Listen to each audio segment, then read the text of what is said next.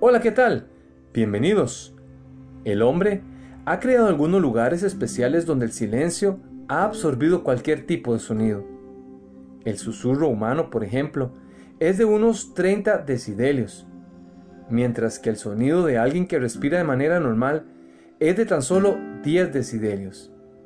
Así nos aproximamos al límite de lo que debería ser posible lograr sin crear un sonido, es decir, el ruido producido por las moléculas de aire que chocan entre sí a temperaturas ambiente y que se estima en menos 24 decibelios.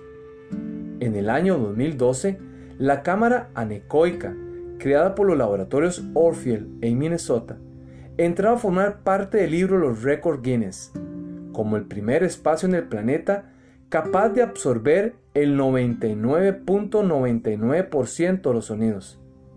Tenía niveles de ruido de menos 9.4 decibelios.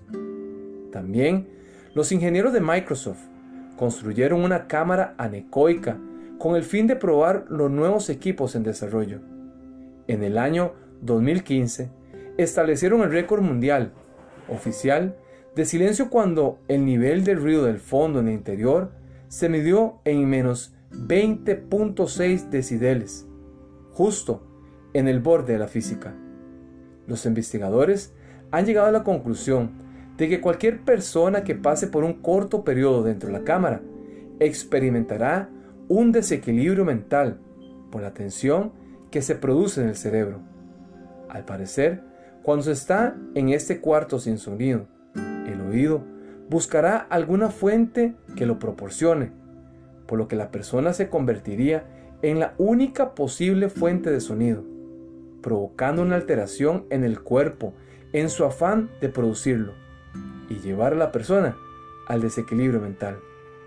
El hombre ha creado el lugar más silencioso del planeta, pero también ha creado un espacio donde el silencio ha dejado de ser un sinónimo de paz para convertirse en algo capaz de alterar nuestra mente hasta el punto de influir en nuestra percepción de las cosas. En un ambiente natural, el silencio nos permite conectarnos con nuestro Creador.